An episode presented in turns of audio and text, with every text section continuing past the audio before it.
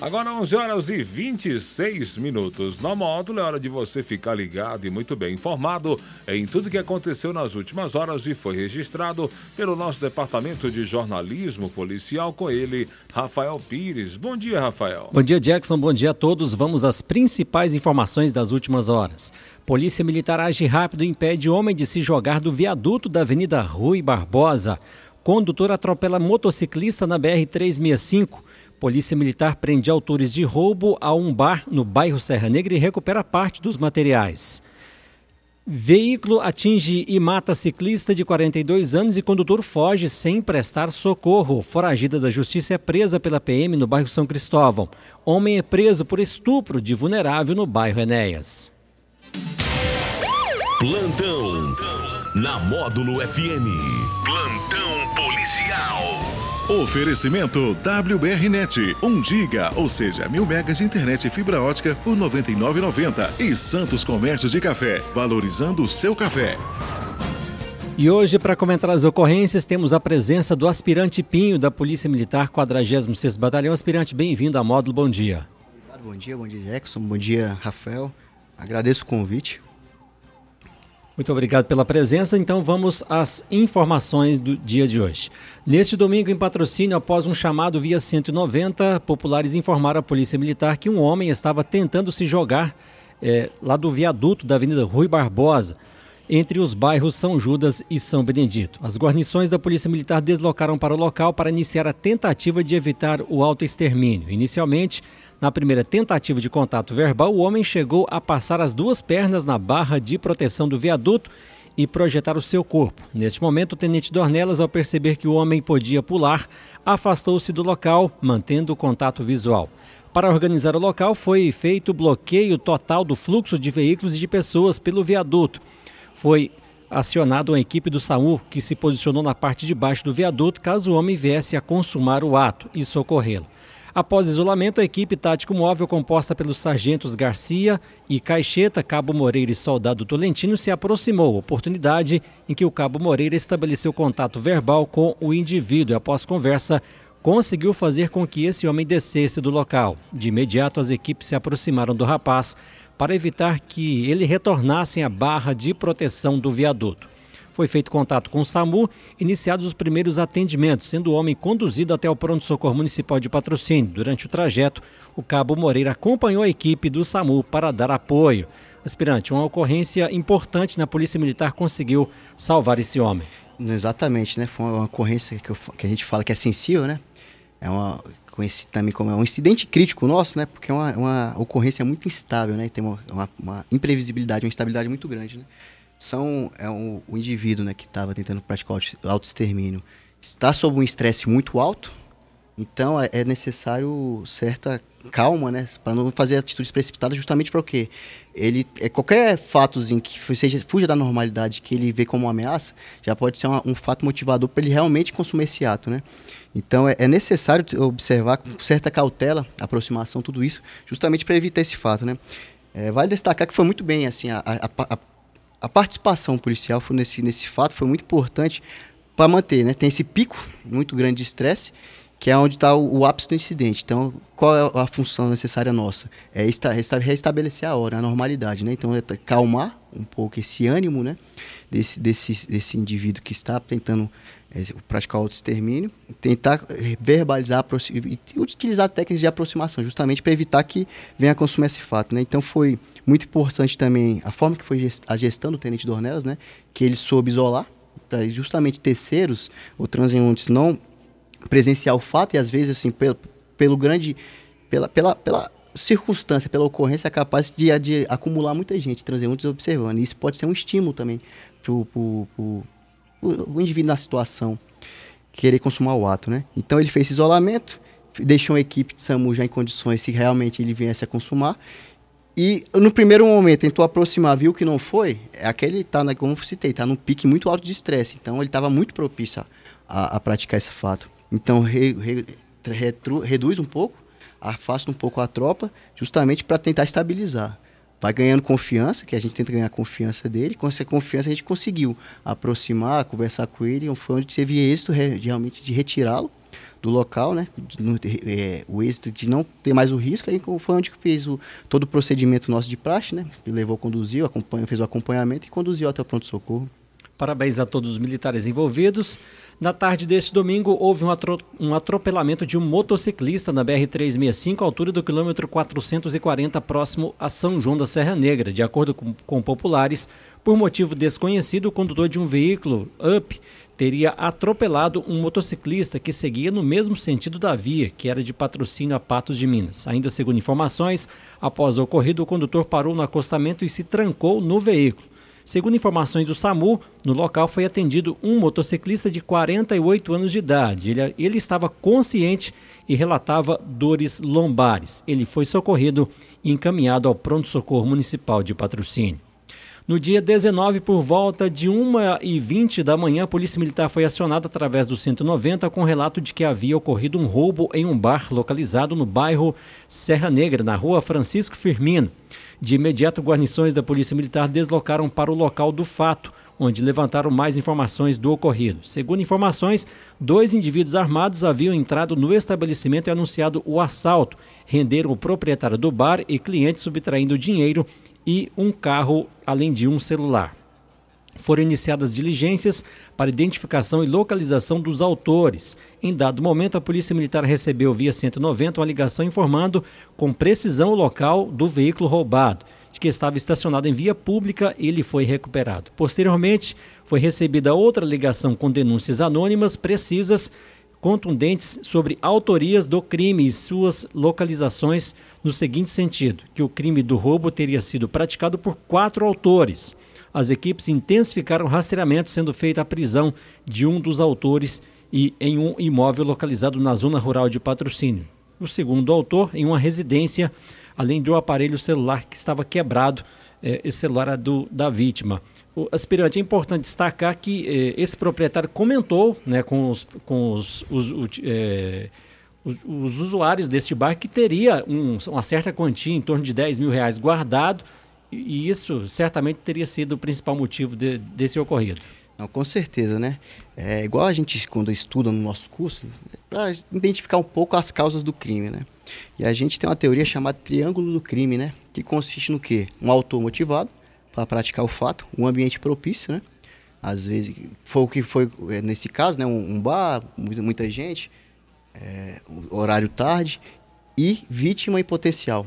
Que nesse caso foi é o que? É, é, a vítima facilitar, né?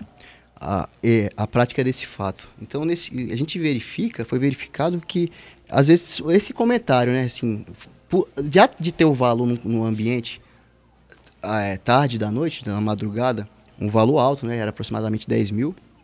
E também ter comentado, né? Então, isso aí, às vezes, é, trouxe esse conhecimento para os autores que só precisava de uma, de uma oportunidade como citado anterior. E com, essa, com esse conhecimento conseguiram, oportunizaram, pegaram a arma e, e efetuaram esse roubo. Tanto que suspeitas que esses indivíduos, os autores, eles já estavam, eles estavam consumindo bebida nesse bar, eles estavam, eram clientes. Que conhecimento, pouco tempo depois, fecharam a conta, isso dizendo relatos da vítima, né? Uma suspeição que ela teve. Que logo depois, esses indivíduos vieram a consumar o ato, né? A prática do roubo. Em Monte Carmelo, na noite de sábado, por volta de 18h40, a sala de operações da Polícia Militar recebeu denúncia de um atropelamento na rua Juliano Pena, no bairro São Sebastião. No local, os militares foram informados que um veículo Fiat Uno de cor cinza teria atingido um ciclista e fugido sem prestar socorro à vítima. O SAMU prestou os primeiros atendimentos à vítima Fabrício Soares Ferreira, de 41 anos, que foi encaminhado ao pronto-socorro com sangramento nos ouvidos indício de traumatismo craniano, já sem os sinais vitais. Foram efetuadas manobras avançadas de reanimação cardiorrespiratória, porém sem sucesso. Ainda segundo a Polícia Militar, a vítima estava transitando em sua bicicleta sentido bairro Oriente, com destino ao bairro São Sebastião, e na rua Juliano Pena, quando foi atingido pelo veículo e que era conduzido por um homem de 38 anos que fugiu do local. Os militares estiveram na residência do condutor.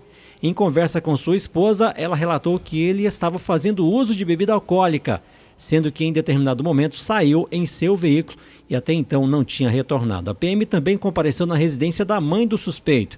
Ela relatou que o filho não esteve no local, bem como não sabe de seu paradeiro. A Polícia Militar segue em diligências, buscas no intuito de capturar o suspeito. O corpo de Fabrício Soares Ferreira, de 41 anos, foi encaminhado ao IML de patrocínio, depois liberado para o velório e sepultamento. É, aspirante, importante destacar mais uma vez, bebida alcoólica e volante nunca combina, né? Exatamente, né? Um fato triste, infelizmente o autor veio a óbito, né? Não conseguiu resistir aos ferimentos. E é isso, né? É, bebida e direção realmente não combina, são dois, dois opostos e, e, e se torna um instrumento, se torna um instrumento, uma arma, né? Na mão desse condutor que está embriagado, ainda mais em uma rodovia, né? É importante ressaltar também o que, a questão da fuga do local, né? É, é considerado um crime também. Então, fora o, a, o crime da condução por embriaguez, o fato, tem esse crime da fuga do local, né? Fugir, fugir acidente é crime, e mesmo quando não há vítima, né? Então, foi, é uma previsão expressa do Código de Trânsito Brasileiro e a atitude caracteriza a fuga à responsabilidade penal ou civil que possa, que possa ser atribuída ao condutor e pode gerar uma detenção também, responsabilizações, né? Então, o que que ocorre? É, esse exige, né, o mínimo que a pessoa fique ali para col colaborar com a investigação criminal e também a, a, a eventual apuração civil. E o bem do, do telado seria a administração ju da justiça justamente para verificar esse fato, né? É, o, o, que de fato aconteceu. E, e, a questão, quando ocorre vítima, que foi esse caso, é outra, já é outra infração também, que, que, que é a previsão de, de deixar de prestar imediato socorro ou ao solicitar auxílio médico, né? E, e dessas ações, que pode gerar, além desse fato também, pode gerar responsabilização até por um homicídio culposo, como foi esse caso também, né? Então mostra que, que o, o trânsito seguro é feito pela colaboração de todos os seus usuários, né? Prestar socorro, permanecer no local, ajudar as autoridades envolvidas é sinal de solidariedade, e respeito. E a omissão aumenta o risco nas vias. E além disso, é, com a crescente expansão do uso do vídeo monitoramento, né, sistema de acompanhamento, é, é, é, é, muito tende a achar que a fuga vai ser eficiente para não ser identificado, que é muito fácil de ser identificado e ser responsabilizado também. Então fica essa, essa informação, né, até como orientação, a questão de evitar em rodovia, evitar o uso de bebida alcoólica em direção e principalmente se vier acontecer alguma fatalidade, realmente se prestar apoio, né? Porque realmente é, são situações sensíveis e que precisa de apoio de todo mundo que está envolvido. Tá certo. Na noite de sexta-feira, na Avenida Jacinto Barbosa, bairro São Cristóvão, os militares abordaram uma mulher de 31 anos e, ao constatar o sistema, constataram que havia mandado de prisão em seu desfavor. A autora é, possui passagens por agressão, apropriação indébita e tráfico ilícito de drogas. Ela foi conduzida à delegacia, aspirante. Exatamente, pois é. Mais um, um sistema nosso eficiente, né? Apoio junto com foi expedido o mandado de prisão em que os militares fizeram a diligência para lograr o êxito de localizar essa essa autora, né? E as providências foram tomadas e, e foi é, levada à delegacia para executar sua prisão. Durante patrulhamento preventivo pela CPU na Avenida Odira Leixo, no bairro Enéas, três mulheres sinalizaram para a guarnição. Ao realizar o contato, uma dessas mulheres alegou que na madrugada anterior, por volta de duas da manhã, seu companheiro entrou no quarto somente com roupas íntimas das, suas fi das filhas da solicitante. Após isso, ele teria acariciado as partes íntimas de sua enteada, que possui apenas 9 anos de idade. A solicitante informou que já possui uma relação de união estável há cerca de nove anos com o autor, mas que estavam separados. Inclusive, relatou que possui medida protetiva contra o suspeito. Informou ainda que há três meses reataram o relacionamento. Foi verificado nas planilhas de controle e acompanhamento se os envolvidos constavam no banco de dados, não sendo localizados. O suposto autor foi preso em flagrante em sua própria residência aspirante. Pois é, esse é um fato, né? Foi no sábado pela manhã. Inclusive, eu estava com o CPU, né? Coordenando o policiamento aqui da cidade. E a gente estava rondando pelas proximidades quando essas, essas, essas mulheres sinalizaram com a gente, né? A mãe realmente estava bem abalada, chorando e começou a, a, nos relatar sobre o fato, né? informar com detalhes o que, que de fato havia acontecido, né? Então, o que que ocorre? O, o enteado, né? O companheiro dela foi ao quarto das meninas, que tem uma filha e tinha essa enteada, a filha mais nova, a enteada com 9 anos, foi seminu e, e ela estava desconfiando pelas atitudes dele, que ele ficava vendo se ela estava acordada, a, a companheira, né? Então, um pouco depois ela levantou. Foi quando ela viu que a menina estava chorando, coberta com edredom, chorando e o autor alisando o ombro dela, né? Como se fosse é, segurando para justamente não chorar. Aí depois é, a, a mãe é, vendo a situação da filha, retirou o edredom para ver e viu que ela estava com seios amostras, né? Então aí começou uma discussão, o, o autor foi pro quarto e a mãe passou o restante da madrugada com as meninas, né? Com as filhas. E no primeiro momento essa a vítima não, não quis relatar, né? Mas depois com a com a insistência da mãe, ela conseguiu passou com detalhes os fatos, né? Que de fato ele o autor havia é, alisado, né? Acariciado as partes íntimas, seis genitais, inclusive tentado introduzir, ela fingiu que estava dormindo, introduzir a, a na boca da menina, né? Então, com esses fatos, assim, ela relatou, manteve durante a madrugada com as filhas e a primeira oportunidade acionou a gente. Com essas informações, eu acionei uma, uma, uma segunda viatura para apoiar, acolher as declarações tanto da vítima e o mais tanto da mãe, perdão, e o mais importante da vítima, justamente para ter esse respaldo para registrar. Nesse mesmo, mesmo meio tempo, enquanto o outro militar chegou e foi pegar os registros, os dados, as informações pormenorizadas, a gente, minha viatura, é, deslocou até o endereço do, do autor e efetuou a prisão em flagrante pelo fato. E importante ressaltar que a, a, a fala da vítima, né, geralmente assim, é, foi muito contundente, a, a menina muito abalada, é, durante toda a declaração apresentou chorosa, assim, e conversando com, com, o militar que estava acompanhando, ela falou que, é, que além de desse, todo esse abalo do choque do trauma, é algo que não foi um fato atípico, né? já é algo que vem recorrente. Então são evoluções. E com isso, o autor, a princípio, negou todos os fatos, né? mas com a, com a fala contundente tanto da mãe como da menina, é, é, procedimentos de polícia judiciária serão feitos. Né? Importante informar nesse fato aqui que é assim, nossa orientação, nossa. O que, que a gente faz geralmente quando tem esse fato, né? De, de vítima, principalmente de estupro vulnerável, como foi esse fato é utilizar a policial feminina, né? Para às vezes que é, já não revitimizar a vítima, né? Não, não, trazer outro trauma, porque já é, um, já é um trauma muito grande.